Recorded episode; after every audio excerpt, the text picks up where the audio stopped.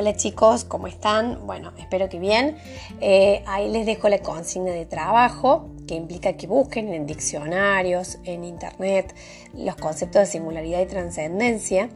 Eh, y les dejo aparte el texto que puede acompañar eh, esa lectura sobre los conceptos.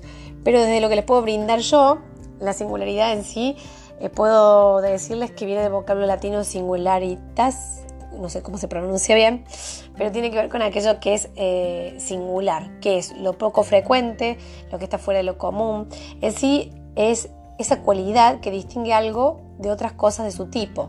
Por ejemplo, podemos tener el mismo color de pelo, eh, ojos, pero en sí cada uno tiene una una característica, una cualidad distinta, ¿no? Por ahí nuestra genética me lleva a que tenga los ojos verdes por la genética de mi abuela.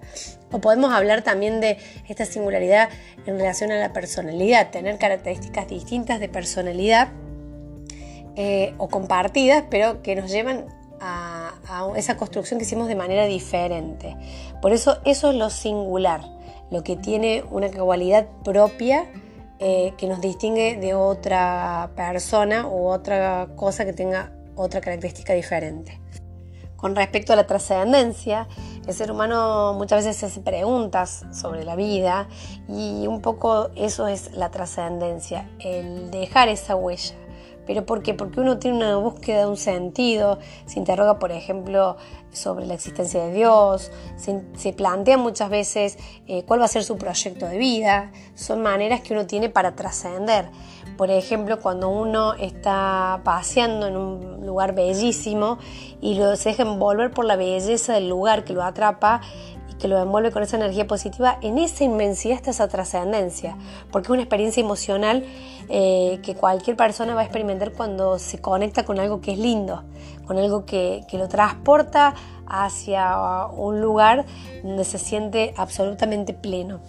Bueno, espero poderlos haber ayudado con este audio. Vamos a ir probando distintas estrategias. Cualquier cosa me dicen si se entendió o no.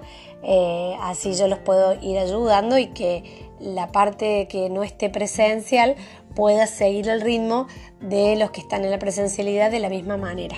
Les mando un beso enorme y espero verlos prontito la semana que viene a la burbuja que no veo esta semana.